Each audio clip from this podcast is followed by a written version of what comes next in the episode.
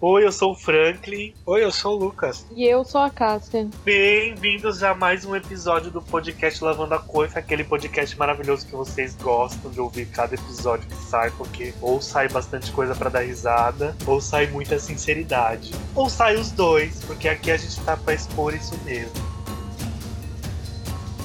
E hoje a gente veio falar sobre um assunto, digamos assim, polêmico, que a gente sempre gosta de falar sobre assuntos polêmicos, com aquele toque de humor e leveza para você conseguir ouvir até o fim, que é isso que importa, na verdade.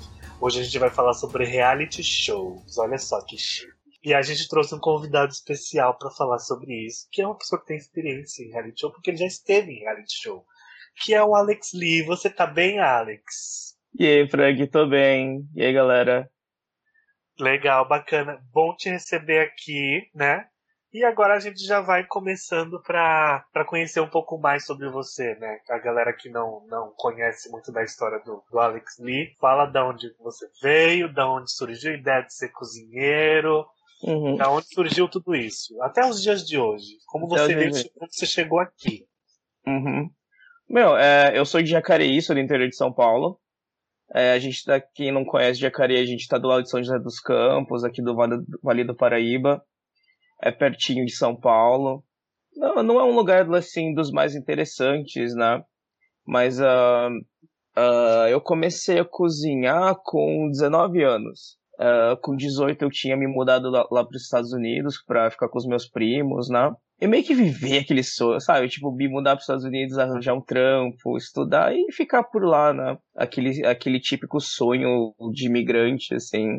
Uh, mas na verdade eu era, eu tinha 18 anos quando eu fui, aquela coisa assim, sabe? Uh, em inglês a gente fala young, dumb, full of cum, sabe? Young, dumb, full of cum. Tipo, jovem, burro e cheio de. e cheio de porra, assim, sabe? Tipo, sabe? Então é não sabia de nada. Eu fui pra lá, assim, naquele ímpeto, assim, aquela coisa assim, 18 anos. Ah, finalmente eu vou ter minha liberdade, etc. E foi lá que eu comecei a trabalhar em restaurantes, assim.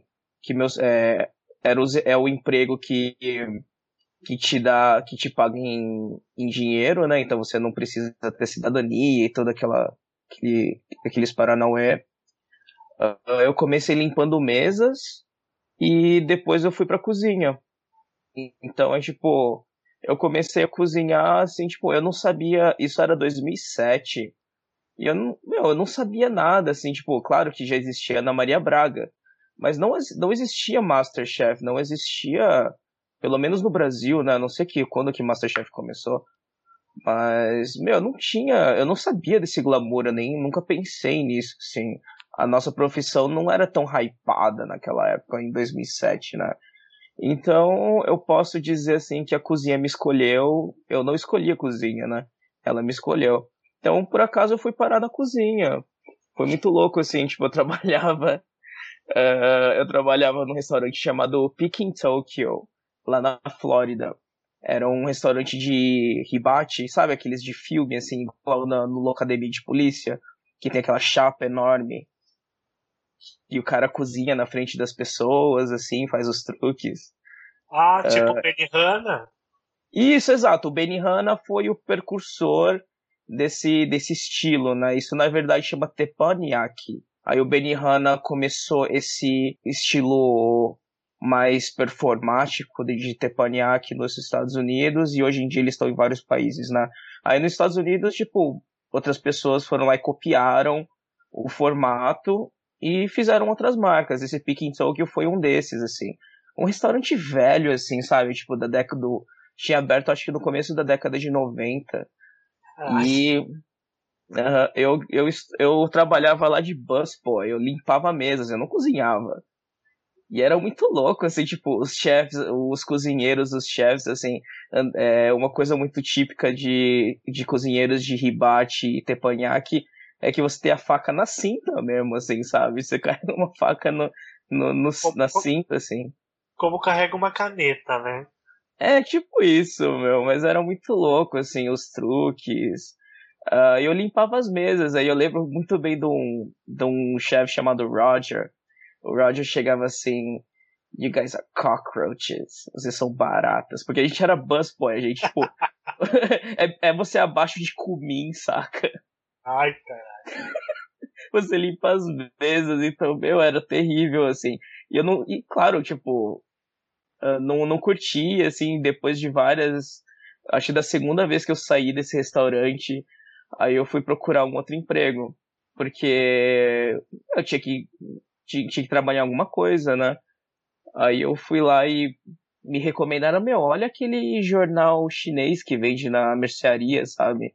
Aí eu peguei o jornal e vi lá vaga pra. Eu queria ser garçom. Porque garçom ganhava bem, saca? Ganhava bem melhor, assim, do que um cominho, assim, eu nem pensava em cozinhar. Aí tava lá vaga pra garçom e lavador de prato no restaurante X, assim.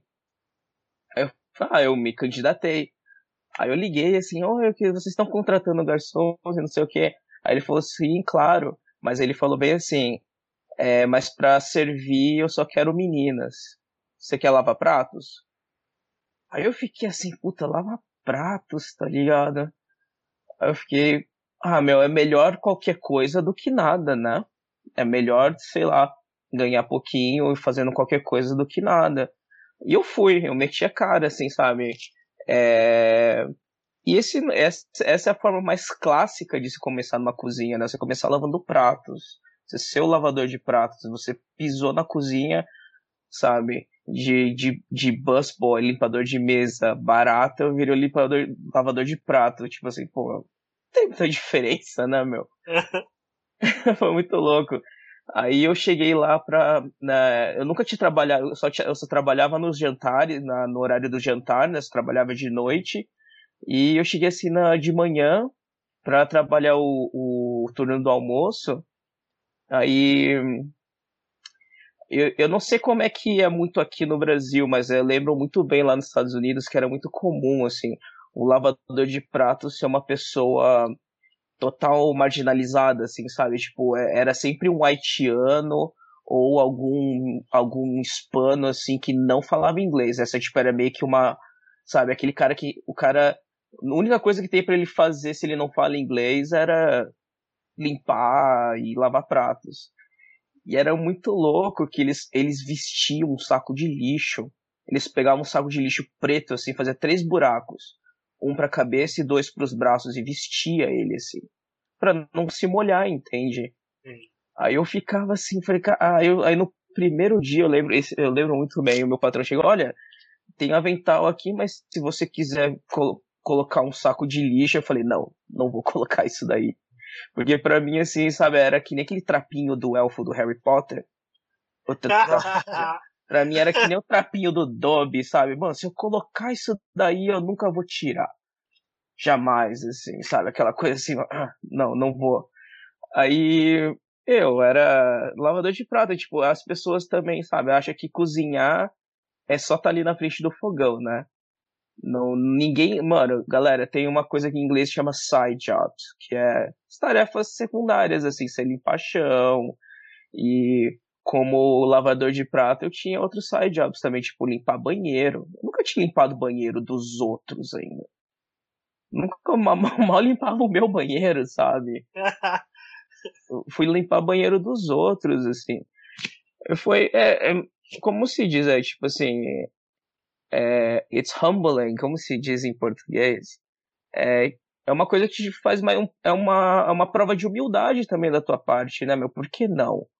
sabe? Com certeza. E outra, esses side jobs também são, são primordiais, né? As pessoas não têm noção, mas, tipo, eles têm uma importância muito boa ali, tipo.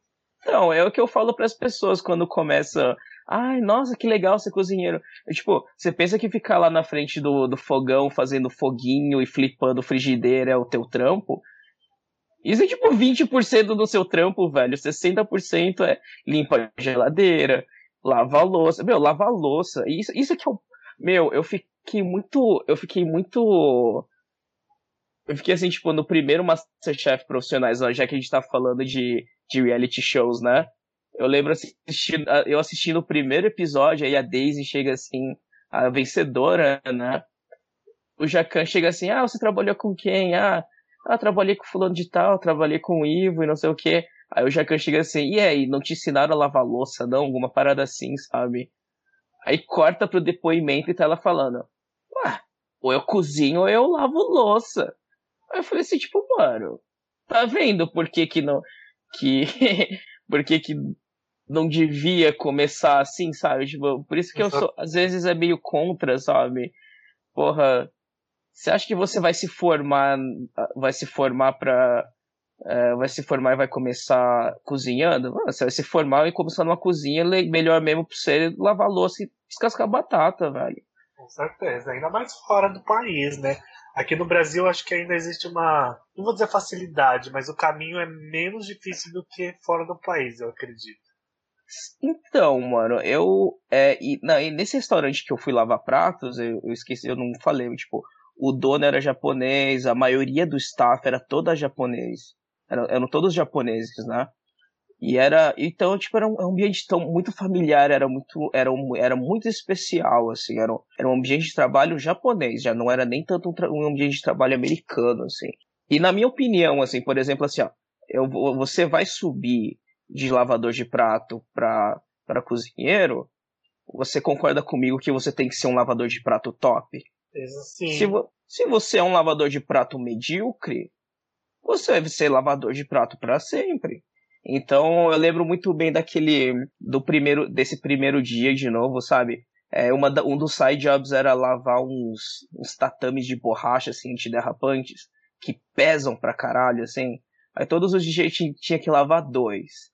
Aí eu lembro muito bem de carregar as coisas assim, tipo, eu, eu sempre fui meio fortinho, assim, então já carreguei. Aí tinha que, que tacar um, um produto químico à base de amônia, assim, sabe? Super forte, ah, esfregando com força, assim. Aí, e querendo ou não, tipo, eu não sabia, né? Mas, uh, por exemplo, esse é meio que o ideal do jovem japonês, assim, sabe? O meu, o, o dono do restaurante ficou, o chefe, não, né, o meu chefe, não o chefe de cozinha, mas o dono do restaurante, ele ficou, ele ficou muito satisfeito, falou, poxa, que legal, meu, tipo, aquela coisa assim, meu, você é jovem, você tem 19 anos, você não tem direito de estar tá cansado. Sabe, aquela coisa assim, tipo, o Lucas deve saber, né? Tipo, gambaté, gambaté, saca? Tipo, faz o teu melhor, assim, tipo. E foi o que eu fiz, né, meu? No primeiro dia eu falei, mano, eu tô sem emprego, é melhor eu mandar bem hoje, né? Eu, meu, eu mandei super bem, assim, sabe? É, de modéstia à parte, né? Tipo, aí o, o dono do restaurante, ele chegou assim, olha, Alex, você pode ir para casa agora, tipo, o turno do almoço é super curto, né? Começa, sei lá, nove e pouco, dez horas e, e é, uma hora já acabou. Aí eu já, tipo, ele chegou assim, meu, você pode ir pra casa, mas você quer trabalhar o, o turno do jantar também? Mas aí você vai pra cozinha, você fica ajudando na cozinha, o que, que você acha? Aí eu fiquei assim, mano, eu tô morrendo de sono, eu quero ir pra casa. Mas é melhor, sabe? Tipo, sabe, vou, vou dar. Vou me esforçar que eu não vou morrer, né, velho? E eu lembro muito bem, naquele dia eu acho que eu saí de lá, era tipo meia-noite, assim eu entrei nove e meia, dez horas e saí de lá meia-noite. Eu nunca me senti tão cansado na minha vida. Foi o primeiro double shift, né? O primeiro turno duplo que eu fiz, assim. E foi muito louco, meu. Foi, foi aí que eu comecei na cozinha. Eu não sabia de porra nenhuma, saca? Tipo. E foi lá que eu comecei. E, e desde então eu trabalhei lá um ano. Eu saí de lá, fui trabalhar num, uh, num outro restaurante de ribate, mas aí eu não limpava mesas, eu estava na cozinha só fazendo preparações. Aí eu me, eu me formei em college, 2009, assim, e voltei, é, e voltei pro Brasil. Eu trabalhei mas... dois anos em cozinha, assim, um, dois anos só. Você voltou pro Brasil não para trabalhar em cozinha. Não, não, é aquela coisa assim, tipo, eu falei no Masterchef, né, tipo, eu cansei de ser um sub-cidadão, tipo assim, sabe? Aí eu pensei, pô, tô cansado dessa vida de imigrante, saca? Não tenho papel, não tem nada, assim, não tenho meus documentos. Aí eu ficava, sabe, eu me sentia, é, eu não sei, tipo, só quem já, já morou fora dessa maneira, assim, sabe o que é passar um pouquinho sobre, é, desse tipo de coisa, assim. É um perrengue, né? É um perrengue, né, meu? Mesma coisa que eu acho que o Getúlio teve que passar lá. Aí eu voltei, eu pensei, eu pensei, ah, deve ser, vai ser melhor para mim estar tá aqui, pelo menos eu tenho os meus direitos, né? Foi isso.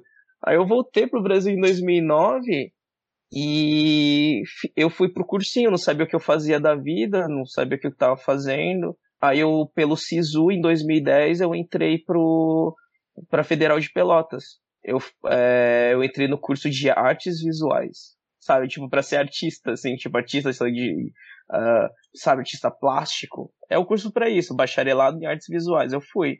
É, eu fiquei lá, e meu, e desses, eu fui em 2010, eu me formei só em 2017, eu fiquei sete anos na faculdade, assim, saca? Mano, você não tem noção, velho. Eu, fiquei, eu, fi, eu fiz dois anos de artes visuais, aí eu mudei para design gráfico. Aí eu me formei em design.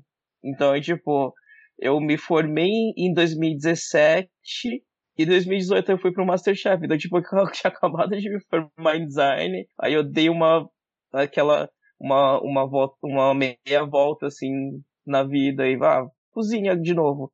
Mas durante todo esse tempo na estudando arte, estudando design, eu nunca deixei assim, tipo, porra, mano, eu só penso em cozinhar, mas que às vezes assim, sabe, tipo, não sai de mim, saca? Então, Porque a cozinha escolheu. É, de certa, é, vamos dizer assim, né? Então, é, eu ficava, todos os meus projetos eram voltados a design, inclusive o meu projeto de TCC em design foi a marca do Porco Voador, que é o, o restaurantezinho pop-up que eu tinha inventado, assim, sabe?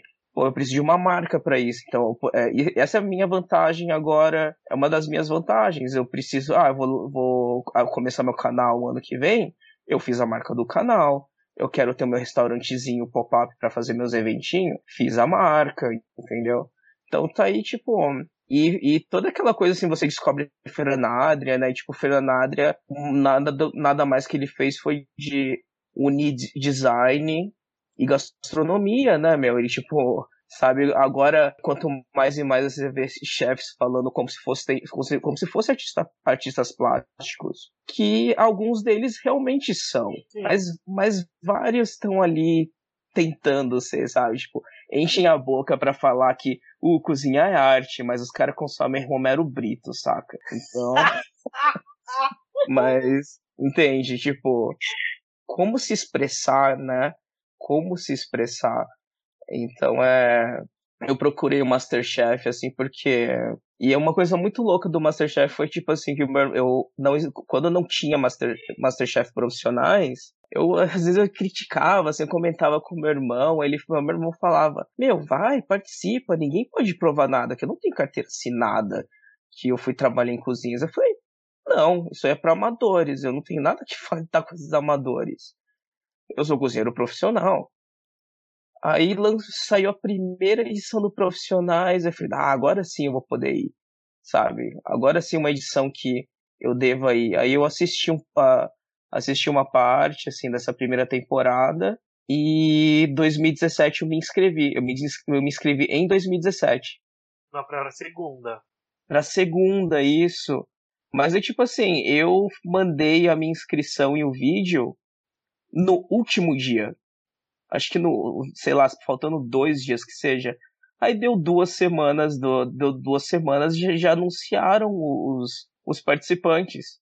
Eu fiquei assim, tipo, eu fiquei tipo, como assim, velho? Por que tem uma data limite? Então, eu, fiquei, eu juro, eu fiquei bravo, assim, parei de seguir os perfis, mandei a merda, não quero mais saber dessa porra também. Frustração, frustração. É, tipo, uma mamata, né? Vai se fuder.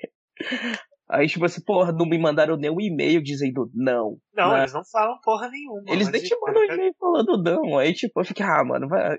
isso, é, isso é besteira. Aí aconteceu, aí 2018 me chamaram, assim, um dia eu recebo aquele belo e-mail, né?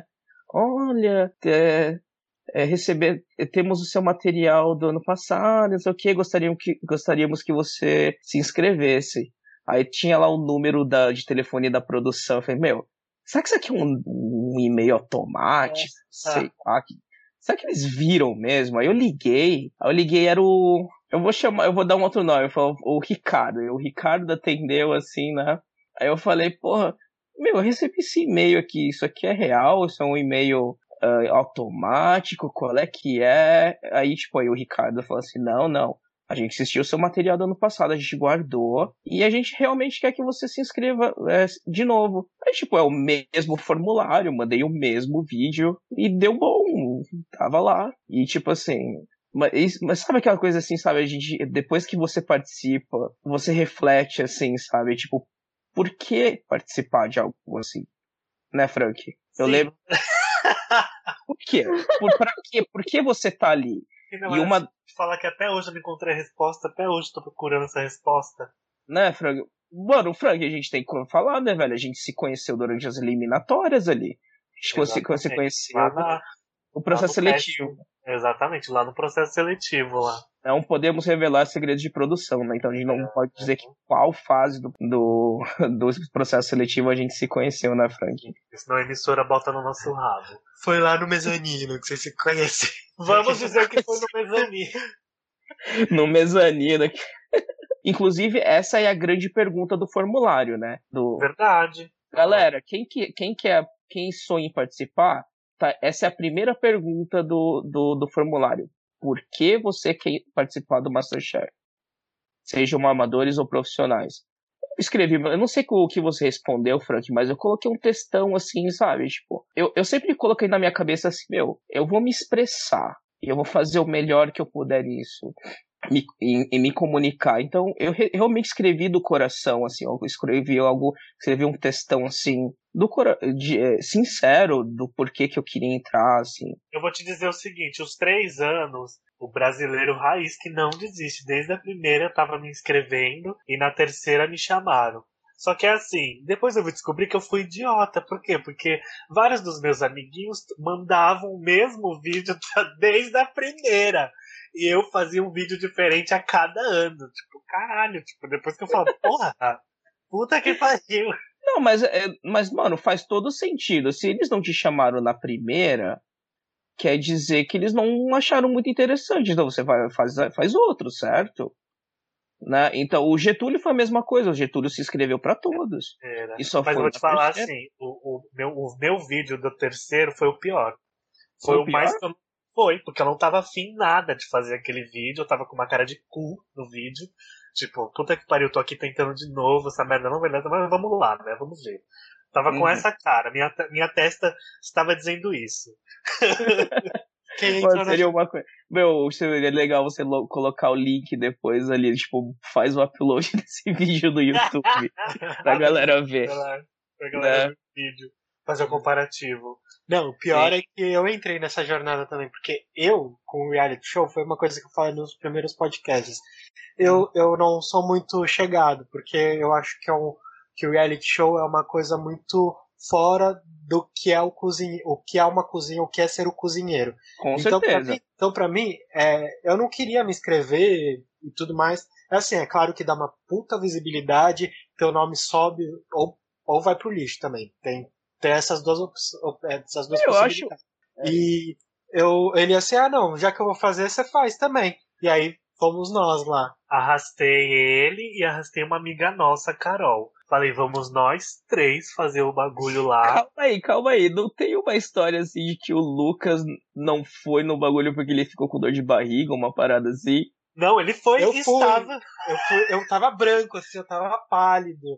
Aí você, você acha que foi mal porque você tava mal, tá? Você tava doente naquele pode dia? Pode ser que sim, pode ser que não, porque... É, é total, né, velho? É total. É, a gente não sabe porque, ao meu ver, muitos reality shows, isso em geral, não só de cozinha, mas todo reality show, eles, eles procuram é, características para criar uma, uma, uma narrativa, né? Sim, eles sim, pegam sim. um elenco diverso, eles tentam procurar um elenco diverso, né? Exatamente, uhum. pra, até para ser interessante para TV, é muito é muito visual, né, a televisão. Então, tem que ser uhum. interessante para de se ver a pessoa. Cada pessoa tem que ter um, uma coisa interessante ali. Então, é, de, uh, pegando ali do que o Lucas falou, dessa coisa de você tem ganha bastante exposição. Mas o que você vai fazer com essa exposição? Pra que você quer essa exposição? Chegaremos né? Nesse... Pra Chega que você quer essa exposição? Aí, tipo assim, é... eu lembro que muito bem, é, muito bem, um dia eu, eu fui conhecer o campus da Google na, ali perto da Brigadeiro, saca? O, é, tipo um coworking da, do Google. Aí um cara já me reconheceu no elevador, ele falou assim pra mim, meu, foi muito legal o que você fez. Você demonstrou grande awareness. Awareness é tipo você tá consciente de onde você tá, sabe? O, Tudo ao redor. sabe, É o famoso Nag do Friends, né? Como? O Nag? Nag Do Ross. do Ross do Friends. Velho, eu tô perdido. Eu assisti Friends, mas eu não, eu, não- eu, eu não sei dessa referência, velho. Eu tô viajando. Ah, só lembrando que o Nag que o Franklin falou é relativo ao, ao Ross do Friends. O Nag é outra coisa, né? Enguia. O Ross ele fala que o Nag é esse estado de consciência. Ah, ele tava falando merda. É, e aí a Rachel e a Phoebe falam, mas o Nag não é o sushi? E aí, tipo, elas começam a zoar ele, é por isso. E, né, o, Não. total, o total, total estado de percepção onde você está awareness. Awareness, isso, tipo, você, eu abri, você, mano, você abriu o teu olho de Shiva ali, você sabia exatamente o que você tava fazendo, você sabia exatamente onde você tava.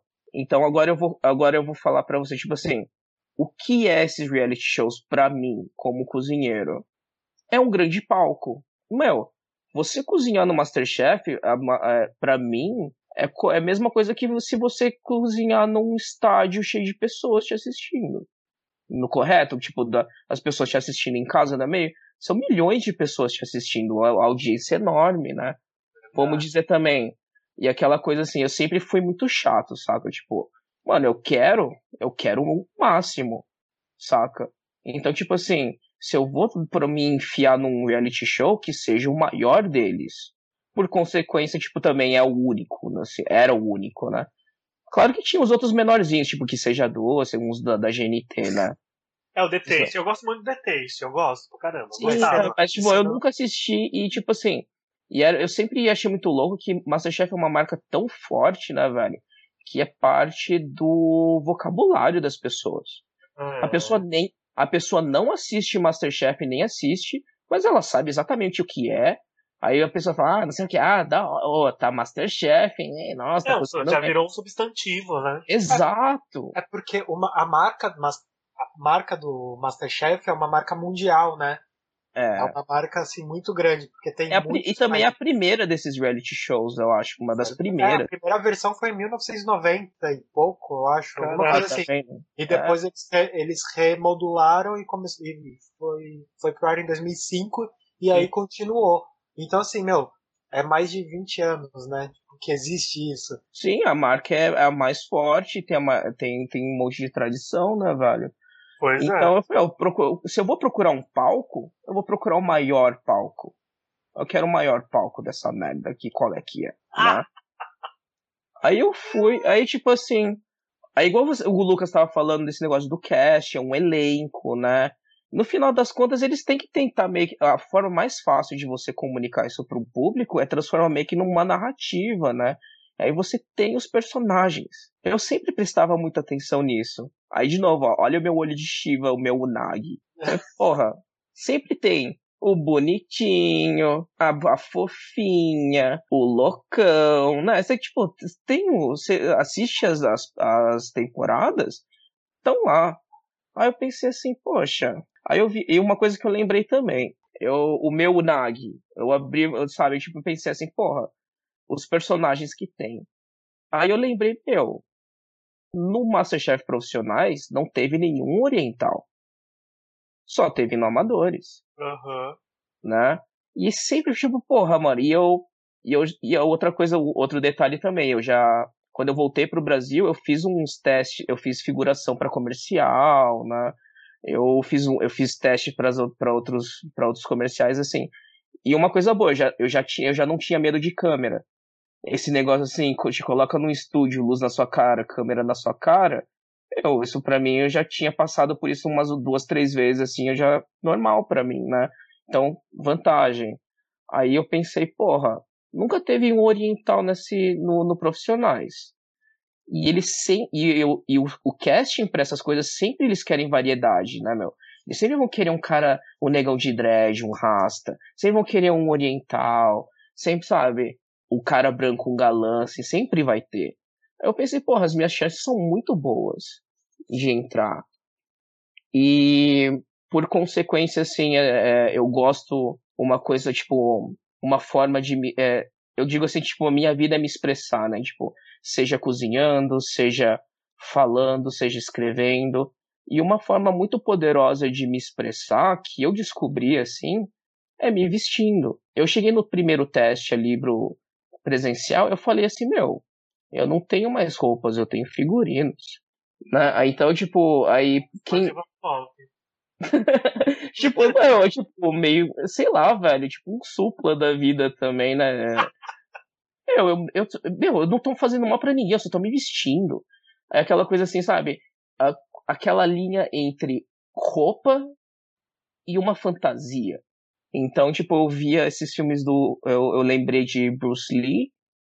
Aí eu vi, tipo, pô, muito legal esse casaco de Kung Fu que é preto, né? E tem. Você dobra a manga, fica essa manga branca. Que inclusive, tipo, e, e tipo, isso são só as minhas roupas. Não era tipo assim. É, é, é, lembro no, nos testes assim, ah, você não quer usar. Ah, legal, pega essa sua doma. No começo chamaram o meu casaquinho de doma. Todo mundo achou que era uma doma, né? Porque parece, parece. E, e tipo, e por que que não é? É tão protetora quanto uma doma, né?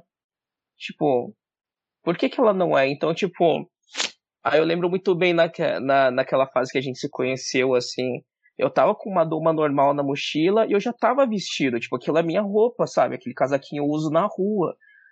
Aí, tipo, eu fui assim, ah, meu, não quero a minha doma. Tá todo mundo de doma nessa porra.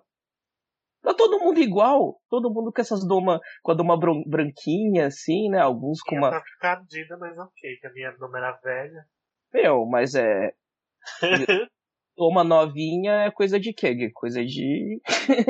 De blogueiro. É blogueiro. que leva no cabide. É, tipo assim, porra, querendo, querendo ou não, tipo, é, o casa, é um dos casaquinhos mais desejados, né, meu? Todo não, apresentador de. Vira uma fantasia já, pelo amor de Deus. É um figurino. É, é um figurino de chefe, certo? Eu falei, é. pô, mano, tá todo mundo igual. Eu vou. Eu quero tá. Eu quero tá diferente. E eu, inclusive eu tinha que eu, eu tenho eu usava muito aquele que eu, que eu apareci no programa, mas tem um outro que é mais compridão, assim, que é tipo bem de Tahiti, assim. E eu fiz o teste com esse. Aí o que, que, eu colo... que, que eu entendi também dessa coisa de figurinos, né, Frank? É aquela coisa assim, eu ficava assim, meu, eu tenho que ser o meu melhor nesse momento agora. Às vezes, nós somos seres humanos, às vezes você tá bem, o Lucas estava mal naquele dia, certo?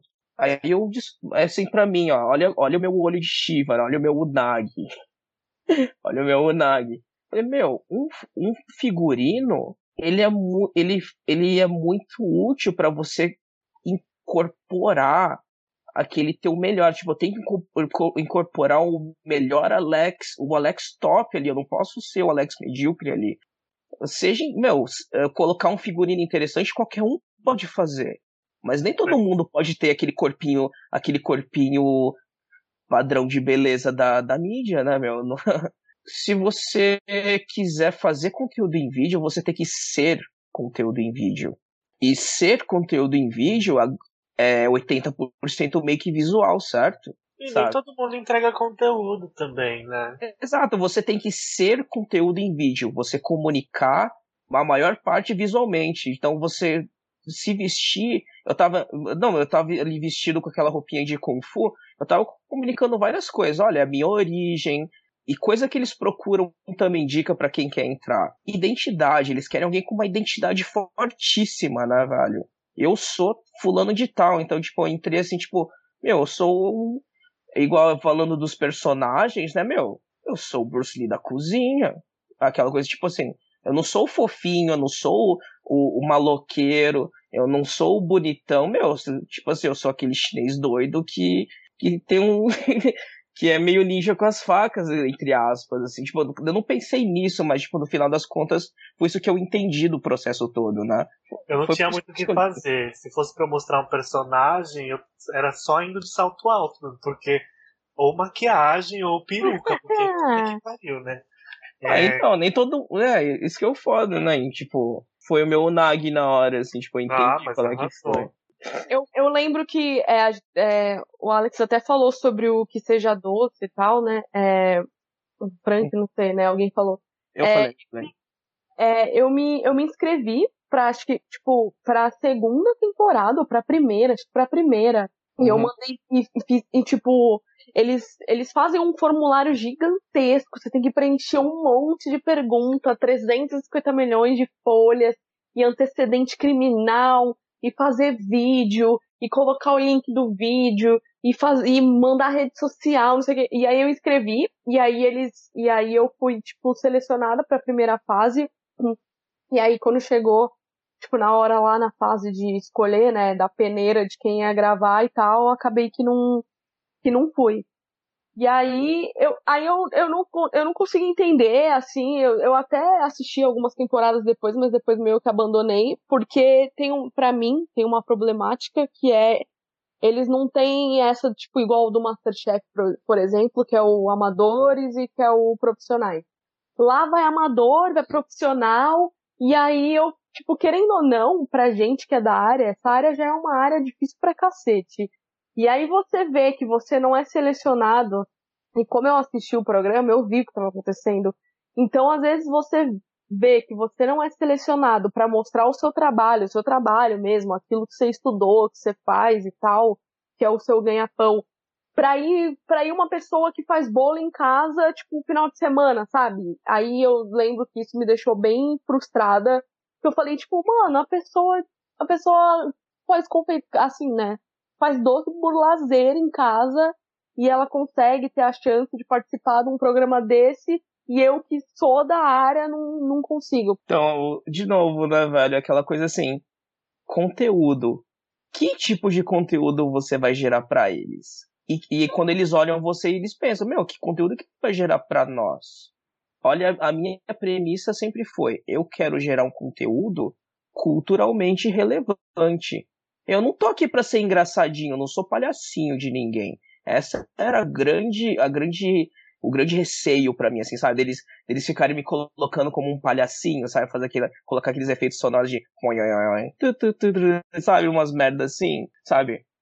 Meu, eu como asiático, assim, tipo, sabe, um homem oriental, o Lucas sabe disso, saca? Dificilmente você vai ser um cara sexy, né, mano? Ou alguma, algum cara foda, assim, pá. Eu queria ser foda, mano. Eu não, eu não ia entrar lá, tipo assim, pra ficar fazendo palhaçadinha, vai. Seu fulaninho do deboche. Esse é um, esse é um personagem de Masterchef. O fulaninho do deboche. Tá lá, Ai. você tá lá pra cozinhar ou pra ficar... sabe? Que tipo de conteúdo que você É. gera? Eu, eu, eu, eu, não eu nunca entendi muito isso, e aí eu fiquei meio puta, aí depois eu tentei pro, até pra primeira do Top Chef, quando eles começaram a anunciar, eu mandei também, e, mas aí, né, também nem consegui e tal, eu também mandei, tipo, no último dia, assim, só pra, tipo, tentar, porque, porque eu odeio competição, então foi meio que um desafio pessoal pra mim, sabe, eu só me inscrevi pra perder, pra perder esse, esse medo e esse preconceito assim que eu sempre tive e tal, mas nada pensando em participar e tal, mas o mas a, a, é, tipo, a problemática pra mim são essas, sabe? Porque a gente sabe que eles não escolhem é, os participantes. Na maioria das vezes, que nem você falou o fato de você ser asiático e, e nunca ter passado um asiático, que a gente sempre vê um, um preto, aí sempre tem, tipo, um homossexual, né? É, eles escolhem personagens. E aí a gente sabe, tipo, conversei muito com. Converso ainda muito com o Franklin sobre isso, sobre a participação dele e tal. Uhum. Porque a gente sabe que isso acaba sendo injusto. Porque você não é escolhido pela qualidade do seu trabalho, sabe? Pelo Uhum. propósito que você quer passar. Você é escolhido para é o que você tá falando, né, durante o episódio. Você é escolhido para fazer uma novelinha ali, para ser um personagem para TV. Por- Isso é bom, por um lado? É bom. Mas por outro lado é muito ruim, porque a profissão já é super Uhum. subestimada o suficiente pra gente ter mais uma coisa que subestime mais ainda. Desses todos esses programas, o que eu mais gosto, eu, eu não assisto, tipo, muito, eu comecei a pegar um ranço ao longo dos anos. O que eu mais assisto, assim, é quando tem um Top Chef, eu assisto, tanto é que essa última, eu e o Franklin, Uhum. juntos. Mas o que eu mais gosto é o The Taste, porque ele é numa TV fechada, então ele já Uhum. é um pouco, né, não é tão mainstream. E Uhum. aí a maioria, a maioria dos cozinheiros que estão lá são cozinheiros de verdade, né? Tipo, que os caras estão trabalhando todo dia na área. E aí é meio que as cegas, né? Você tem que lá dar com a sorte lá do teu talento, do teu prato. Um dia um episódio você vai bem, no outro você vai mal, pode até sair. Uhum. E é então que eu mais gosto porque parece ser o mais justo. Falando do principal, assim, do mais famosão, que tipo é o Masterchef, eu não assisto mais, já tem anos. A última, a última vez que eu assisti foi o do Franklin, mas eu só assisti, tipo, que é o de vocês, né? No caso, uhum. eu só assisti o primeiro episódio, porque eu sabia que ele ia aparecer. Depois eu não assisti mais, porque uhum. eu acho que virou, eu acho que virou uma coisa muito genérica. Já que a gente já entrou nessa descascação, nessa sabatina, tem uma pergunta para fazer. Vocês, assim, agora vamos vamos fazer aquela aquela aquela aquela jogada de opiniões. Mas quais vocês acham, tipo, que são. A cara da Cássia, velho. O que tipo... traz de bom pra vida de quem participa? E o que traz de mal pra vida de quem participa também? Tá, bom, vamos lá. Todo esse breakdown, essa análise que eu tô dando hoje aqui para você, demorou dois anos e pouco pra, pra eu digerir. Inclusive, eu, mano, eu tô digerindo até hoje, às vezes, assim, né, meu? Então, é. E eu, vamos começar assim, tipo, também, ó me def é, para def eu vou defender um pouco do programa também. É, dica para quem quer participar: manda a inscrição cedo. Faz o teu melhor, saca? Faz, meu, chama aquele teu amigo para fazer um vídeo interessante, porque se, meu, é muita gente, né? Então é foda. Vamos pensar do ponto de vista assim, tipo, me, eu me coloco muito nos sapatos de quem produz o programa, certo? porra, mano, é duas mil pessoas te mandando vídeo, meu. Então você tem que ter um vídeo.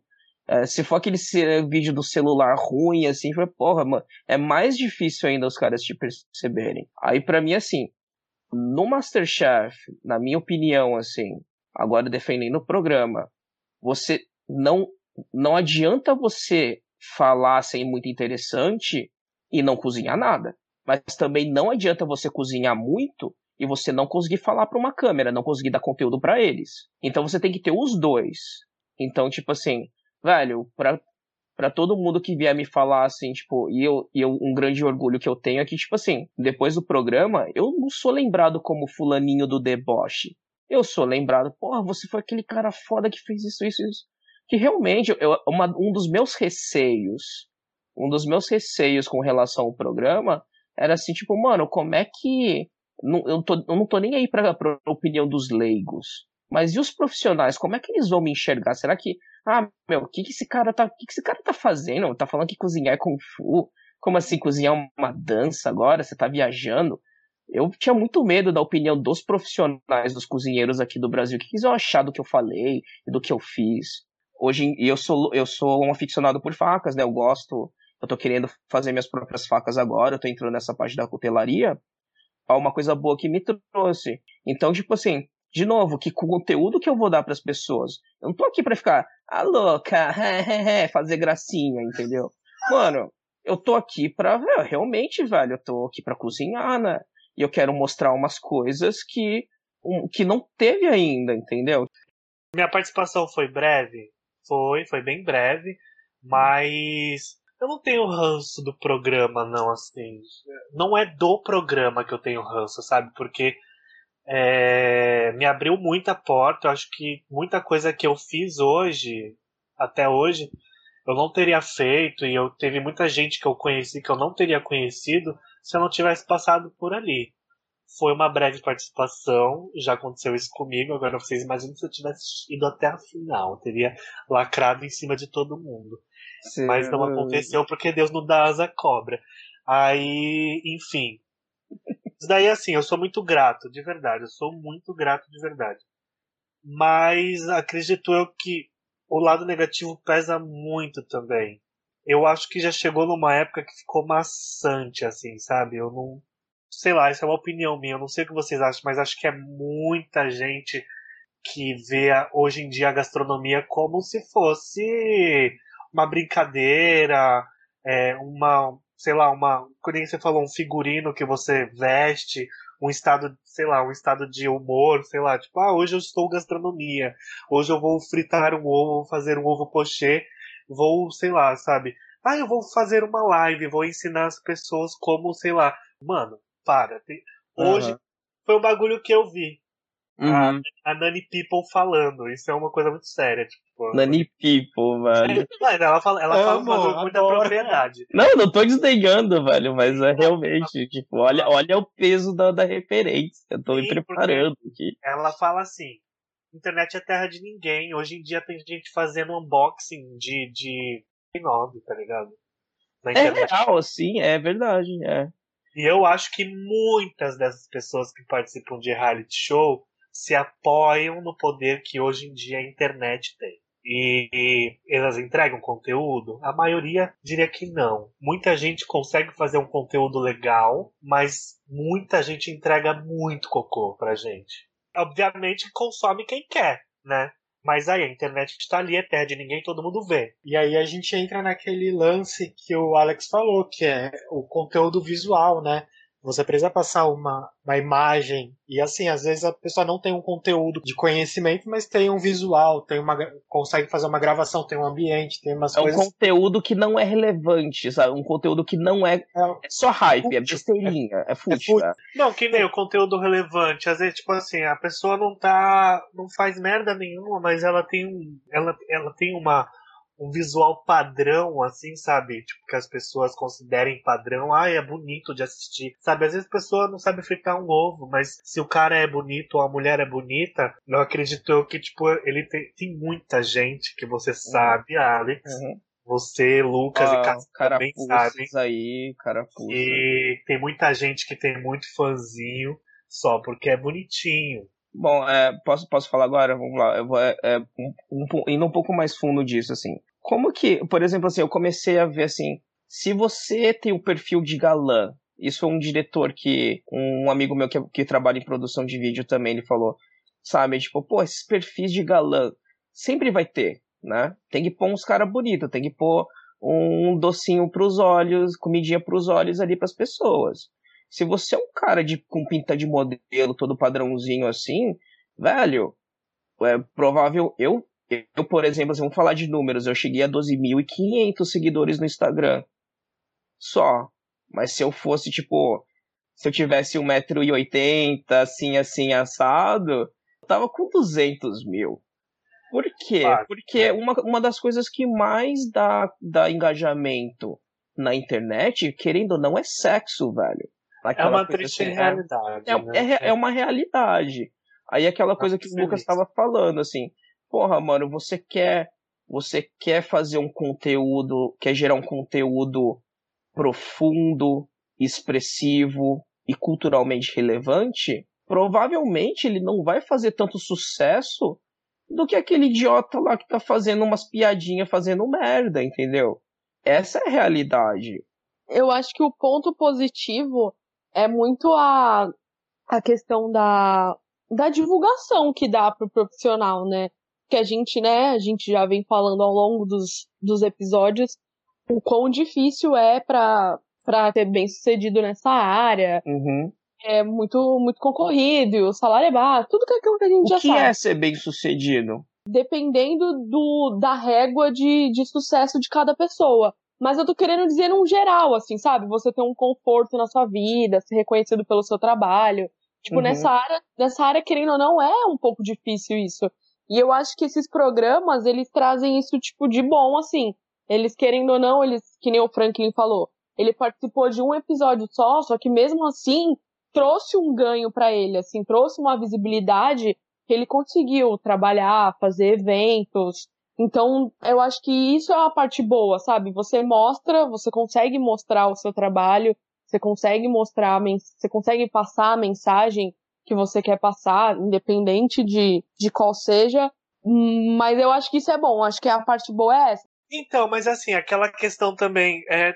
Cada um entrou com um propósito ali, sabe? Teve Uhum. gente que eu, que eu, que eu não, não desacredito que entrou só pra aparecer, sabe? Tipo, eu fui. Mas Uhum. assim, eu falo de mim, eu falo por mim. Eu entrei muito pra divulgar o meu trabalho. Consegui divulgar. Muita gente me Sim. conhece por causa do meu trabalho, sabe?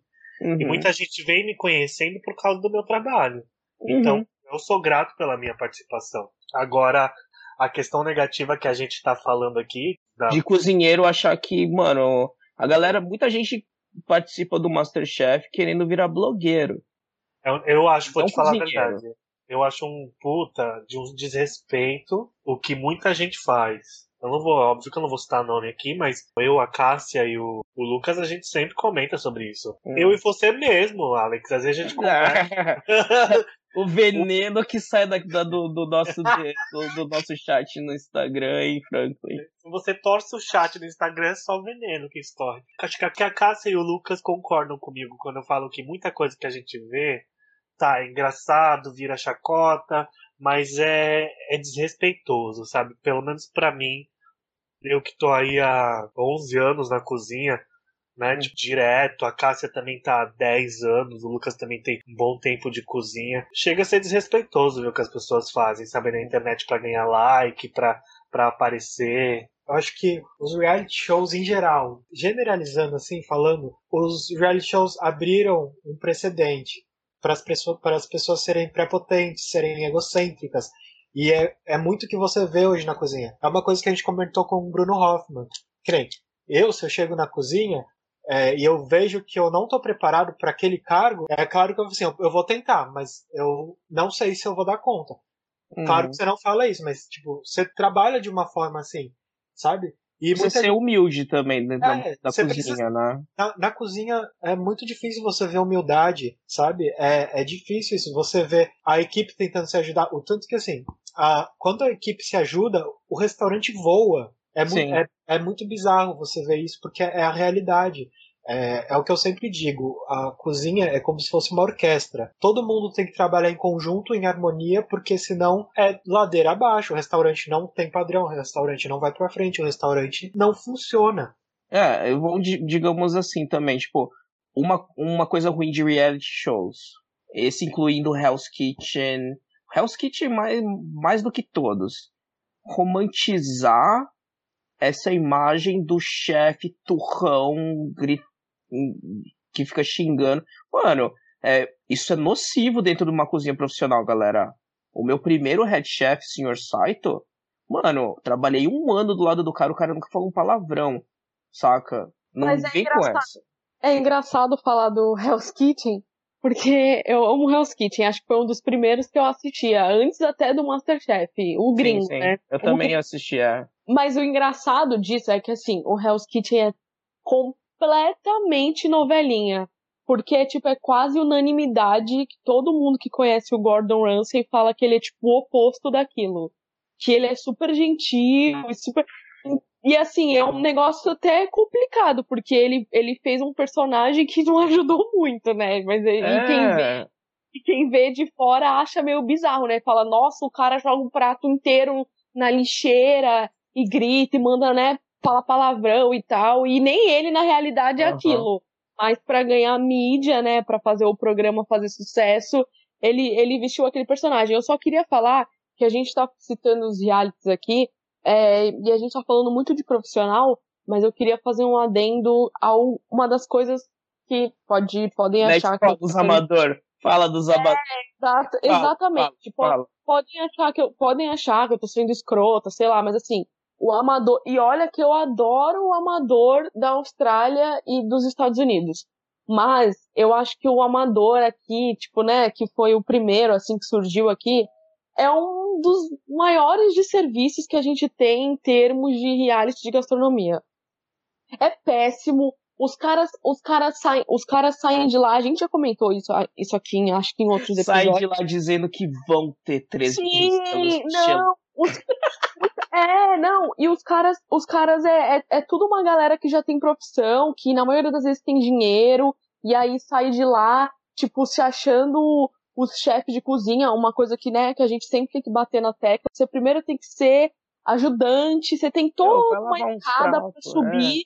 É. e a galera não, a galera já sai do programa achando que é chefe de chefe de cozinha. cozinha. É, e aí, e aí sai fazendo eventinho, aí hoje em dia com a internet, né, vira influencer, aí abre canal no YouTube, aí pega quem, os que têm dinheiro, vão pra fora fazer curso em instituição renomada, e aquilo vai virando uma bola de neve, uma bola de neve, uma bola... Hoje em dia, a gente tá com uma temporada atual que, tipo assim, que tá bizarro os participantes, de, de gente ruim, que não agrega em nada pra profissão, e você entra no Instagram, e aí você entra lá no Instagram da pessoa, ela tem, tipo, sei lá, 2 mil seguidores, 4 mil seguidores, 5 mil. E aí, tipo assim, ela fez um episódio. E aí ela sai tacando o prato completamente sem técnica, completamente sem entender do conceito, entendeu? E aí faz vídeo. E aí faz vídeo de técnicas de fato. É, e aí, não, não sabe nem o que tá fazendo. E aí faz vídeo de recebidinho, sei lá, ali a, o, a padaria, o supermercado do bairro, sabe que a pessoa apareceu na TV, aí manda um negócio, aí a pessoa vai lá, mostra o que ganhou, e aí hoje eu recebi, hoje apareceu para mim, sei lá porque, acho que é porque eu só consumo basicamente, né, coisa de gastronomia, apareceu um perfil patrocinado numa pessoa que, apare, tipo, que apareceu no episódio. Uma. Mano, Tipo, a Mas... pessoa tá patrocinando o perfil dela para ganhar. E assim, tudo bem, gente. Você quer ganhar o teu biscoito? Ganha. Mas a gente tá falando de uma profissão que, tipo, é uma profissão difícil pra caramba, sabe? Que tem gente que entra na cozinha de manhã cedo e só sai à noite. E quase todo mundo tem problema nas costas, sabe? Não tem tempo de para ter o tempo, tipo, livre para passear com a família, que tem que contar a moeda no final do mês para pagar salário, para pagar aluguel, para pagar conta. A gente não tá falando de um negócio tipo, ai, gosto de cantar, vou fazer um cover aqui. Não, a gente tá falando de um negócio que, tipo, que diariamente tem várias pessoas que estão uhum. ali dando seu suor. Se fodem, é. é, não é brincadeira, sabe? O que eu acho que essa questão dos amadores traz muito é que a galera leva muito na brincadeira, muito no hobby. Então, isso que, eu, isso que eu tô falando. Tipo assim, dos amadores, a maioria não quer virar cozinheiro, quer virar blogueiro. E aí a gente, a gente, a gente vê, aí a gente vê os primeiros, as primeiras edições, acho que as duas primeiras, né? Acho que até a terceira, assim, foi tipo um puto estouro de audiência. Então a maioria dos participantes das primeiras, dos amadores, quase todo mundo virou blogueiro, quase todo mundo tem centenas de milhares de seguidores, alguns, é, alguns viraram youtubers, é, a gente vê, tipo, um dos que eu mais gosto, assim, é o Mohamed, que ele correu atrás de, né, de tentar, uhum. um, de tentar passar uma credibilidade.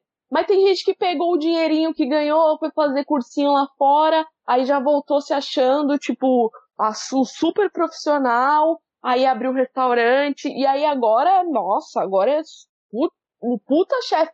A pessoa não tem nem cinco minutos de cozinha na vida dela. São essas coisas que eu acho que, tipo, que atrapalham muito a gente, sabe? Que tenta todo dia ali, né? Não, peraí, primeiro vamos bater palma pra casa, porque, ó. arrasou, arrasou. Que a gente tem que falar. Não. Ah, não dá pra ficar. Solta, solta, solta que é bom, solta que é bom. Você tá até mais leve agora, Cássia, né? Mas então, que nem Mohamed. O, Mohamed. o, canal dele é muito legal porque ele traz gosto, um Gosto do canal do, do Mohamed. E assim, gosto. ele traz um conteúdo bacana, bem bacana. E assim, ele traz conhecimento. Que nem outro dia ele fez o, o, o lance do sushi. Ele sempre tá indo em sushis, né? Assim, tem vários episódios de sushi. E ele explica, né? Tipo, ah, tem um low budget, tem um tipo um high profile, tipo, tem umas coisas bem ecléticas e abertas para vários públicos, né? Para vários segmentos. Então, assim, ele passa o conhecimento, ele te mostra que existe o, o rodizião, mas existe o sushi refinadão, e ele explica o porquê daquele sushi refinadão ser tão caro, porque ele trabalha com produtos exclusivos, trabalha com qualidade, uma qualidade sim top, top, top. Então, é um assim, conteúdo culturalmente relevante. Está ensinando o povão, as, o público, entre aspas, sobre gastronomia, ensinando coisas de verdade. Exato, isso mesmo. E assim, é, eu acho que a gente viu essa, esse crescimento da internet e tudo, e os reality shows vieram nesse meio, nessa transição em que as pessoas começaram a parar de ver TV e começaram a consumir internet. Sim. A gente cresceu nisso, a gente cresceu, a gente, eu tava vendo um, um YouTube aí e estavam conversando, foi uma live, sei lá, que eles falaram que quando eles começaram era terra de ninguém ainda é, mas hoje em dia já uhum. tem meio que uma coisa meio pré Agora tá saturado, né, velho? É, como que funciona tudo isso. E assim, aquela época eles migraram, a, o pessoal da TV tava migrando pra internet, então criaram-se blogueiros e assim, não tinha muito discernimento o que, que era bom, o que, que era ruim, sabe? Uhum. É e aí... tomar banho numa banheira de Nutella, né? Enfim. É, né? Mas assim, agora, acho que a gente falou aqui bastante, né? A Cássia deu uma bela de uma gorfada agora maravilhosa pra gente. Uhum. Mas eu acho assim que para concluir, uma, uma das coisas que eu acho que foi positiva de reality show pro povo mesmo que assiste foi o, a questão de, de divulgar, tipo, ingredientes, termos técnicos, porque tem muita gente hoje que sabe o que é um Bruno Asi antes nem sonhava, ovo pochê, as pessoas não sabiam o que era um ovo pochê, as pessoas não sabiam o que, que era, sei lá, um, um não sabiam diferenciar faca, sabe? Tipo, ah, existe Uhum. faca para uma faca para cada coisa. As pessoas Uhum. não sabiam disso. E esses reality shows deram, trouxeram essa informação para as pessoas. É, vamos, eu coloco dessa forma assim, sabe? Tipo, valorizou a nossa profissão, tipo assim, hoje em dia as pessoas sabem, antigamente cozinhar, pra cozinhar, mano, você é cozinheiro, você, tipo, você é, um- é um trabalho manual, sabe? Tipo, você tá na mesma coisa que um jardineiro, um carpinteiro, um pedreiro, você meio, é, tipo assim, como, é, entre aspas, você é um loser da vida, né? Tipo, você é um cozinheiro. Mas hoje em dia as pessoas entendem o que é o chefe de cozinha. É interessante agora que as pessoas ah, inspira muitas pessoas a, a procurarem a aprender sobre comida, né? Hoje em dia é cool, né, velho? Você, mano, eu sei comer, velho.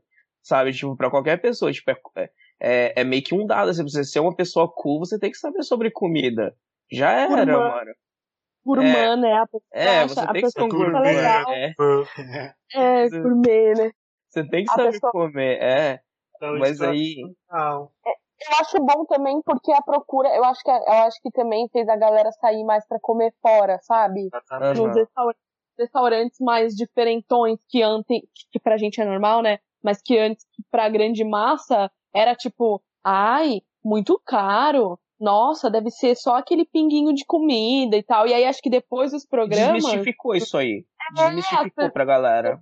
Exatamente, depois do reality, a a galera dos realities, né? A galera começou a, tipo, a se interessar, falar, pô, Galera leiga. É, a galera, né, o povão, né, a massa, começou a, Uhum. tipo, pensar, pô, legal isso, hein, nossa, deve ser gostoso, olha que bacana. Uhum. E aí começou a ir atrás, tipo, dos restaurantes, né, Elas mais, ficaram assim, dispostas a experimentar coisas novas. né? sim, exatamente, acho E que foi uma saber das melhores valorizar essa experiência. pagar, né, é, tipo, se sentir confortável em pagar, né, que antes a galera achava meio, ficava meio horrorizada, né, em, Uhum. em pagar, assim, o preço. Depois acho que elas meio que começaram a, tipo, a entender o valor, né. Exato, ó, um ponto muito positivo foi esse. Chegamos no ponto que eu queria chegar. Que assim, esses realities, eles trouxeram uma discussão pra mesa, né? Assim, digamos assim. Mas o povo começou a entender o que é a gastronomia em si, que não é tipo frufru, não é mimimi. Não é coisa de rico somente, É, não é não é uma coisa- coisa elitizada, não é E eu uma coisa acho só de que- elite, é. E eu acho que daqui pra frente é, a gente tem que caminhar pra gastronomia social, pra demonstrar isso, né? Que nem gastronomia é cultura, gastronomia é política, e eu acho que os realities têm que começar. Eles já. Alguns já estão, né? Estão sendo políticos, né? Sim, sim. É isso que eu, eu- eu- acho que a gente está vivendo uma mudança na nossa sociedade que os realities têm que começar a acompanhar. Que Uhum. assim, primeiro eles vieram. Não é só botar conteúdo bosta ali pra galera, né, velho? O, o Big Brother foi isso. O Big Brother é isso, é ver gente se pegando, uma casa de gente assim, se pegando. Mas hoje em dia o- o- eu vi o último Big Brother sendo super político. Né? Sim. Mas que nem, é aquela coisa, era um entretenimento. E antigamente entretenimento era puramente entretenimento. Era pra, tipo, Uhum. você se desligar do, do mundo e tudo mais, era pra você se divertir. Hoje em dia, a gente tá entendendo que o entretenimento também pode ser educativo, pode ser político, pode ser cultural. Cada vez mais, esses entretenimentos leves trazem uma mensagem um pouco mais aprofundada. Sim. Porque você cria um entretenimento cultural. Isso se tiver participantes como nós aqui. Exato. Que nem, você quer, antigamente você queria um entretenimento político, você ia pra onde? Pro museu, pra uma mostra, pra um teatro. Agora Uhum. não, você, sabe, tipo, não tô dizendo que é 100% cultural, porque é, tem muita, É. debate, tem muita Então, coisa. vamos, a gente coloca lá, assim, tipo, pra encerrar, o meu ponto positivo foi o, o comentário, a mensagem que, que é a minha mensagem preferida que eu, que eu vi na internet, assim, que mandaram pra mim foi: o cara me manda assim, meu, eu voltei a cozinhar por sua causa. Eu fiquei tipo, porra, mano, o que eu mais acho legal de, dessa minha participação foi, tipo, mano, eu tô inspirando pessoas a cozinhar e aprender a cozinhar. Entendeu? E para mim, para mim, olha, o Lucas falou, tipo, essa cozinha mais social, essa gastronomia mais social, né, velho? Tem um, tem um objetivo. Meu, eu não cozinho. Pra muita gente, cozinhar é só meios para um fim. É aquela coisa, tipo, é aquela profissão cool, assim, pra Olha aqui, olha como eu sou topzeira. Olha o meu estilo de vida comendo num lugar foda com pessoas famosas. Olha o meu carro. Olha o meu bom gosto. Olha o meu restaurante. Meu, cozinha, gastronomia para mim não é isso, velho. A, minha mensagem na, quando eu tô cozinhando foi: meu, você também. Cozinhar é se alimentar, velho. Não importa se você é um profissional ou não. Então, tipo, saca? Eu não. Velho, eu tô. De novo, entendeu? Esse, e, e, de novo, esse cara. Esse cara cheio da grana que vai lá. Que, ah, o que, que tem de topzera pra eu fazer? Que é hypado, que é legal, assim, que é, que é top. Ah, você é cozinheiro. O cara já é cheio da grana. Abre um restaurante pan, tá ligado? Mas é um tipo assim. Ele não se expressa através daquilo porque ele não criou a marca, ele não criou a identidade, ele nem tem identidade é um tipo assim, tipo, meu, só porque a pessoa tem dinheiro, tem dinheiro, não quer dizer que a pessoa tenha um bom gosto. Tem muita gente com dinheiro e cafona, pra caralho. E é esse cara que enche a boca para dizer que cozinhar é uma arte, mas consome é caro brito. É esse cara, é esse cara que tem dinheiro para ir estudar numa instituição super renomada, aí é. ele volta, pega o dinheirinho dele monta um conceito que ele os amigos dele de dinheiro acham legal, só que o cara, ele nem entende da onde vem o conceito, por que tem que ser daquele jeito, como que é uma produção numa cozinha no dia a dia, a estrutura. O cara nem sabe dizer, sabe o que acontece?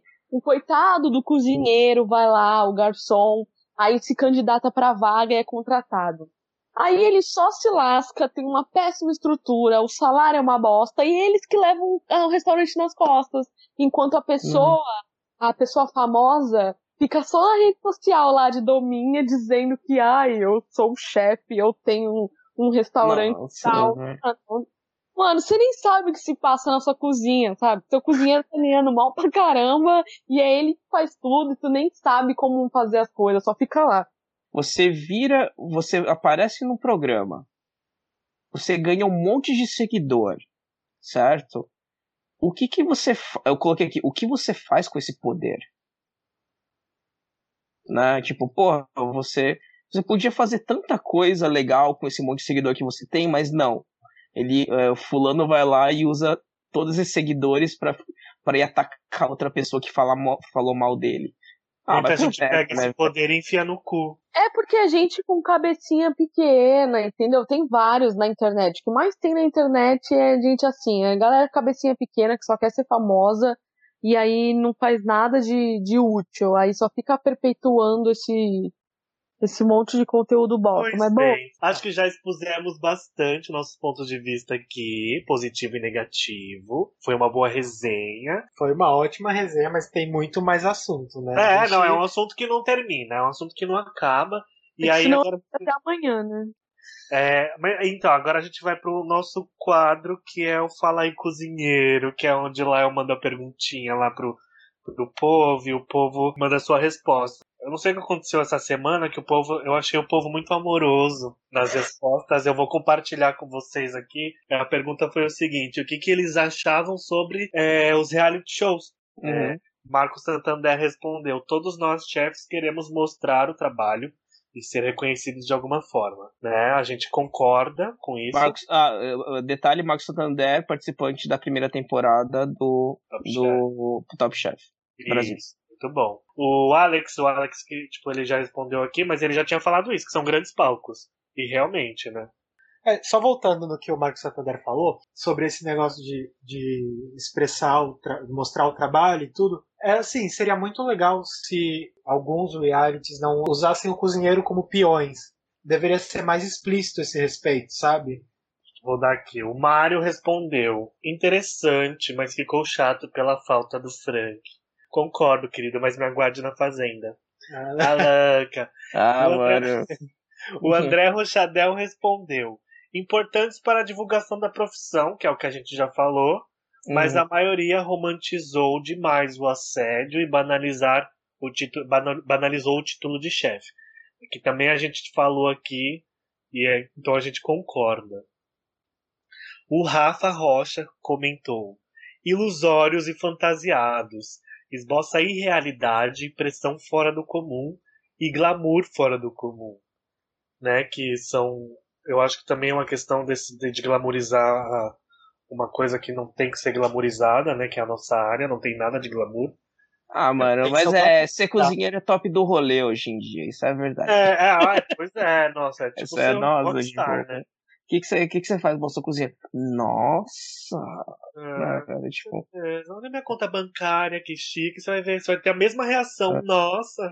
Isso que eu ia falar, ia falar, é só falta o salário ser top, né? Porque tá difícil. é, Aí o Bruno Hoffman, né, que participou do Mestre do Sabor, ele respondeu: trazem informação sobre o nosso meio, que o Corrochadel também já tinha meio que falado, é, para o público, né, mas tem bastante coisa sensacionalista. Realmente, né, eles exageram demais. O Emerson Chiga respondeu: gosto, mas prefiro quando, não, quando são coisas mais reais e não coisas como Folha de Ouro, né, que é coisas que as pessoas talvez não, não uhum. acham meio de over, né? E o, Pe- o Pedro Ossi respondeu: nem sempre condizem com a realidade. Quase nunca, viado. Mano, eu, colocar dessa maneira, vai, Frank. Eu, eu, eu, pensei, eu, eu pensei isso comigo mesmo. Porra, se, se isso aqui fosse a simulação de um restaurante e, e rodasse direitinho, isso não ia ser um programa de TV. Então vai lá, pega uma câmera e enfia na cozinha de um restaurante. Isso não é entretenimento. Aí tem por, que por ter, tem que que entra. a gente se fuder. Tipo assim, É, a gente no Masterchef sempre fala, as provas é a galera da produção inventando formas de fuder com a gente. com certeza. E por isso que entra o sensacionalismo, né? A, a banalização, o romantismo do, do assédio, enfim. Aham. E a Glaucia, pra terminar, ela respondeu. São delirantes e vendem uma imagem que é fantasiosa e ao mesmo tempo ultrapassada. Chiquérrima ela também acho que é da Delirantes. ultrapassadíssimo porque já saturou há muito tempo. O que tem de hoje de ex-reality, pelo amor de Deus, né? Não tá, não Uhum. dá pra contar. Então acho esse, esse- essas foram as respostas que o povo mandou lá pra gente, né? Do Fala aí Cozinheiro, esse quadro Uhum. que todo mundo gosta. Eu gosto muito, né? Porque é meu xodó, que as pessoas mandam mensagens e eles estavam, como eu falei, eles estavam bem amorosos essa semana. Parece que eles falaram entre eles e mandaram uma resposta. Hum. Mas. Cadê, cadê, o veneno, cadê o veneno? Até o veneno tava, tipo, chique aí, né, velho? Cadê a galera escrachando, né, mano? Porra. Chiquérrimo, mas eu achei chique. E, bem, agora a gente vai pro nosso próximo quadro, que é o QI, que é onde a gente vai indicar aqui pra você, que é o último quadro também, né? Que é aquele que dá o gancho pra finalizar o nosso episódio. É, O nosso QI é onde a gente indica uma coisa aqui que a gente goste, ou seja, seja ou não pertinente ao assunto, né? Uma coisa que um perfil de Instagram, um filme, uma série, enfim. A gente vai indicar aqui pra você e depois vai estar lá na descrição do episódio, caso você queira verificar ou não. É, eu vou começar indicando um reality show que eu amo, que é um puta de um reality show, que é o The Final Table. Né? Para quem não assistiu, ou quem assistiu e quer assistir de novo, vai porque eu acho aquele reality show sensacional. Imagina Uhum. ser chamado pra participar do The Final Table, deve ser tipo do caralho. O que é o Final Table? Eu nunca, nunca ouvi falar. É da Netflix, ele é um produzido pela Netflix. É, são em dupla, né? São provas em dupla. Então tinha o brasileiro lá, que é o Rafa Gil. Eles que chamam, esse que é o foda, eles chamam. E o currículo dos caras, se você for ver, são maravilhosos, assim, tipo, são surreais. E o brasileiro tava fazendo dupla com o mexicano. E eles foram super bem, eles chegaram na final, se eu não me engano. Uhum. Poxa, E- é uma competição também. É uma competição. Eles não chegaram na final, não. Não- Mas ah, é eles chegaram verdade, bem. Verdade, eles chegaram bem próximo. E cada episódio era um, uma- um tipo de cozinha e cada cozinha era representada pelo, por um chefe Uhum. é, famoso desse, desse tipo de cozinha. No Brasil foi a Helena Rizzo, que foi lá, maravilhosa. Do Mani? Do Mani. A minha indicação também é um, não é um reality show, mas é uma minissérie que a Netflix também produziu. Olha aqui o jabá pra Netflix. Netflix Mas patrocina nós. Netflix patrocina. Um Patrocina. aninho, um aninho só de, de assinatura. Gente, o que que me cu... que que custa pra eles te darem um, um ano de graça? Não custa nada, velho. É só um, é um código ali no, no, no, no negócio que eles vão mudar, velho. Sim, que as- essa minissérie é Sal, Gordura, Acidez e Calor. Ela é baseada num livro também. E assim, são quatro episódios que falam um pouquinho sobre cada item, cada palavra, né, no caso. Uhum. Que é bem legal. Mano, que o Netflix é cheio, né, velho? Chef's Table, é, aquele Ugly Delicious, né, que, que é do, com o David Chang. Bom, relacionado à gastronomia, velho, eu vou dar, eu posso, eu vou dar uma lista, vai, tipo, um, um, um que é, é fundamental para para você entender culinária japonesa é aquele Jiro Dreams of Sushi, mas esse aí, tipo, mano, é meio que um no-brainer, né, velho? Todo mundo que não, velho, quem não assistiu, rapidamente, meu, primeira coisa. Ah, tem alguns vídeos do, do Eater. Eater é uma revista, né? É uma. É um site, meu. Os vídeos do Eater sobre. que mostram chefes, che- chefes japoneses, meu, são maravilhosos. Tipo, um episódio aquele sobre. do, do sushi nós. Eu vi um ontem do dos processos do do Shoyu. do shoyu. Então, meu, tem É, eu vi um. Eles lançaram há pouco tempo, eu acho muito bom. Velho, um dos meus preferidos é de um chefe japonês que trabalha nos Estados Unidos. E ele, que nem eu, ele também foi estudar arte na, na, na faculdade. Ele foi fazer. Ele estudou arte. E ele, ele traduz muito bem como a relação entre arte e cozinhar, saca? Pra não ficar enchendo a boca pra falar que. Sabe, você, ele fala com propriedade mesmo, assim, tipo, como que você transforma cozinhar numa arte, como que ele fez, né? Mas enfim, fica esses vídeos do Ira como do, do Ira como como a minha sugestão. O meu eu vou eu vou indicar o um programa que a gente já indicou aqui, é, mas eu vou indicar porque acabou de estrear, acabou não, né? Acho que tem um mês mais ou menos, a última temporada, acho que é a quarta temporada, se eu não me engano, que é o do Feed Phil, que é maravilhoso, e essa última temporada, o primeiro episódio é aqui no Brasil, é no Rio de Janeiro, e tá, tipo, muito incrível, é um episódio, acho que é um dos melhores da, do programa em si, dessa temporada, dessa nova temporada, acho que é o melhor, assim, um dos melhores. É, e aí, só pra falar aqui, que eu tô agora nesse exato momento que a gente tá gravando, tá passando o episódio final do Top Chef All Stars, o último, né, que acho que é o 17 e é uma temporada, tipo, incrível, sério, é muito bom. A final é muito boa, é, que são três chefs muito bons. É, o Brian Voltaggio, que é super conhecido, né? Já é a terceira vez que ele participa e é a terceira final que ele chega. E a vencedora, pra mim, tipo, é uma das, acho que, melhores de todas as temporadas que já teve, que, que é a. Melissa. Então, é, né, foda-se. Tá, porra, o bagulho já passou o ano passado, meu. Tá na internet. Quem entrar no Instagram vai Ah. ver lá. Tá no perfil dela, que era. Eu, eu tomei Ah, bom, spoiler, que eu deixa- entrei no Instagram dela sem querer e tava lá que ela tinha ganho, porra. Eu tô- Deixa, deixa, Não é pode deixa, cortar. deixa eu gostar, deixa eu, deixa eu colocar uma, uma homenagem a Anthony Bourdain também, né, velho? Uma homenagem póstuma. Meu, quem não assistiu os programas do Anthony Bourdain, assista também. Tipo, porra, ele é um cara que e discursou super bem e é uma grande referência pra mim na, na, na gastronomia, né? É, pra várias pessoas. Maravilhoso. Mas Ah, então é. foi isso, né? Essas foram nossas indicações. Como eu falei, vai estar tudo lá na descrição do episódio. Você não falou, mas tudo bem. Falei sim, vai estar lá na descrição do episódio se a pessoa quiser seguir, verificar, assistir, enfim, o que, que ela quiser fazer. E, bem, espero- a gente espera que vocês tenham gostado muito do episódio de hoje. Aí eu quero agradecer, é, em nome do, do Lavana Coifa, a presença do Alex, que foi bem interessante, foi bem legal. É, esperamos poder gravar de novo, um assunto mais, mais divertido, na verdade, para a gente falar várias, várias várias coisas interessantes e engraçadas. Tá, deixa eu deixa- deixar uma, uma, uma última recomendação. O meu canal que tá saindo ano que vem. Não vai estar Opa. ali, mas no ano que vem vai sair. Eu tô, eu tô tentando, eu tô fazendo um conteúdo bonitinho assim, espero que a galera goste. Fiquem de olho. Eu até deixo um link do, do- da apresentação, vai. Eu deixo um link pro o Frank vai colocar lá.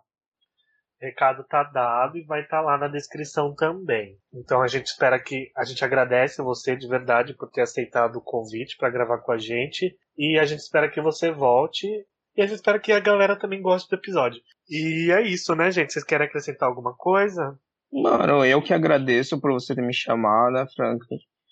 Ó, uma coisa boa, uma coisa ótima do, do Masterchef. Pô, a gente é que se conheceu, mano. A gente, não Verdade, seria, a gente não seria amigo se a gente não tivesse participado daquela maluquice, né? verdade, verdade. E foi uma coisa, tipo assim, uma, vai, uma última reflexão sobre o negócio, né, meu? Que eu, que eu queria de colocar, inclusive. Meu, é, quando a relação que, que a gente mantém com, com as pessoas que participaram com a gente, pra mim era aquela coisa assim, meu, isso é um encontro, isso é uma coisa, é um encontro cósmico, eu tô aqui com essas pessoas excelentes e pá, mas, na, mas no final das contas, a, várias dessas pessoas cagaram por esse carinho e esse laço que eu tentei manter. Para algumas dessas pessoas, eu, eu não passava de mais um, mais um com, concorrente por atenção, por contratos e etc, né, velho? Amigos de verdade que eu tirei isso aí foram poucos. E um deles é você, né, Frank? Ah, arrasou, te digo mesmo. Não, então é isso. mesmo e assina embaixo do que você disse. E, bem, gente, não percam o próximo episódio, que a gente sempre dá aquele gostinho especial. né? No próximo episódio a gente vai estar falando sobre comidas de Natal. Semana do Natal tá aí, né? Esse É, ano, ó, custou pra passar, mas tamo aí, ó. Esse ano teve 84 meses, mas a gente tá aí chegando no Natal, até que enfim. E a gente vai falar das comidinhas de Natal. Com uva passa ou sem. É, espero que vocês tenham gostado. Então até semana que vem. Um beijo pra vocês. E sigam a gente lá nas redes sociais, né? Sigam o Alex, a gente vai deixar todos os arrobas ali relacionados. E é isso, ok? Um beijo a todos e até a próxima. Tchau, tchau. Falou, Frank. Tchau. É nóis, tchau, tchau.